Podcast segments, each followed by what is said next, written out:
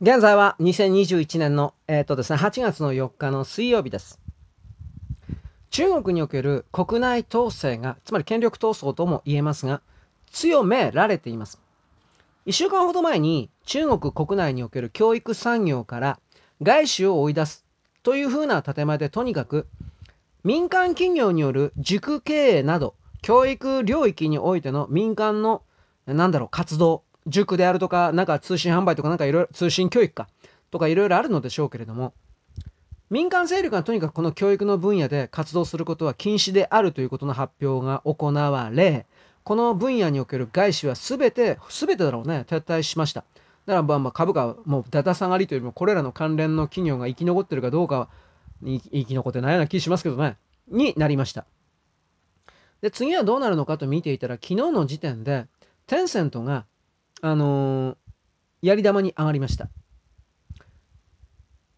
ゲームというのは精神汚染である。麻薬である。アヘンであるという言葉を使い出しました。中国の国営、だから中国の国営報道機関だから、おそらくは環球時報であるとか、人民法とかまだあるんでしょ？なんかそういうところだと思うんですけれども、とにかくゲームはアヘンだと言い出しました。中国国家政府がこのアヘンという単語を使うという時は、その領域を国家のメンツにかけて潰すという意味です。だから、テンセントは同日即座に、あのー、ゲームにおける12歳以下のプレイを禁止するという、まあ、競技を始めるというふうなこと言ったけど、それは禁止せざるを得ないでしょう。ただ、もっと多分対象は広がると思いますが、テンセントは少し前に、あのー、音楽配信を禁止され、著作権をですね、テンセントには扱わせないだとか、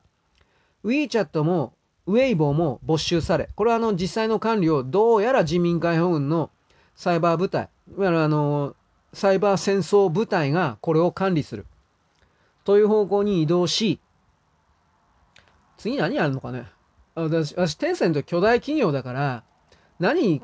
投資してんのかということの100%の理解ないんですが、あとはもう本当にゲームと漫画ぐらいしかないんですよ。あと動画ビジネスか。ビリビリ動画とかの中国のでかいとこってテンセントがだいぶ金出してるとこでしょ直営だったかどうかは知らないんですけど、そういうものにもおそらく精神汚染の発生の場だということで、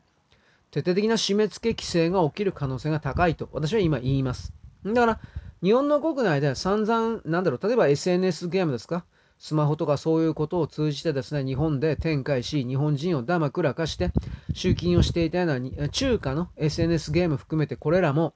おそらくは基本撤退の方向に行くんじゃないかなと思います。なぜならば、テンセントを含める IT 企業というのは、江沢民勢力です、ぶっちゃければ。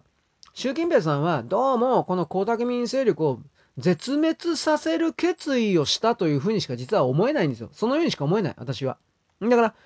さらに締め上げるんです。あの、江沢民勢力の関係者に儲けさせるということを絶対にやらせないという強い決意が、中国の国家成長を大きく犠牲にしたところで、しかしそれはやらなくてはいけないというふうな、徹底的な転戦といじめに見られる、中国の最先端領域における、えー、制裁、粛清、そういうものだと思っております。アリババにしても二度と立ち上がることはできないでしょう。だから、これから今年中にさらに中国は変わると思います。ただそれは、あの、彼らが戦争準備を、戦争計画の発動を急いでいるからという説もあります。だから太平洋側にですね、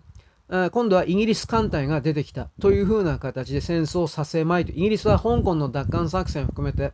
復讐というか反撃に燃えております。そういうふうな流れで今、これからですね、ノン、ベン、ダラリンと毎日の同じことの繰り返しにおける世界には二度と戻らないということで私は勝手に言うことにします。よろしく。ごきげんよう。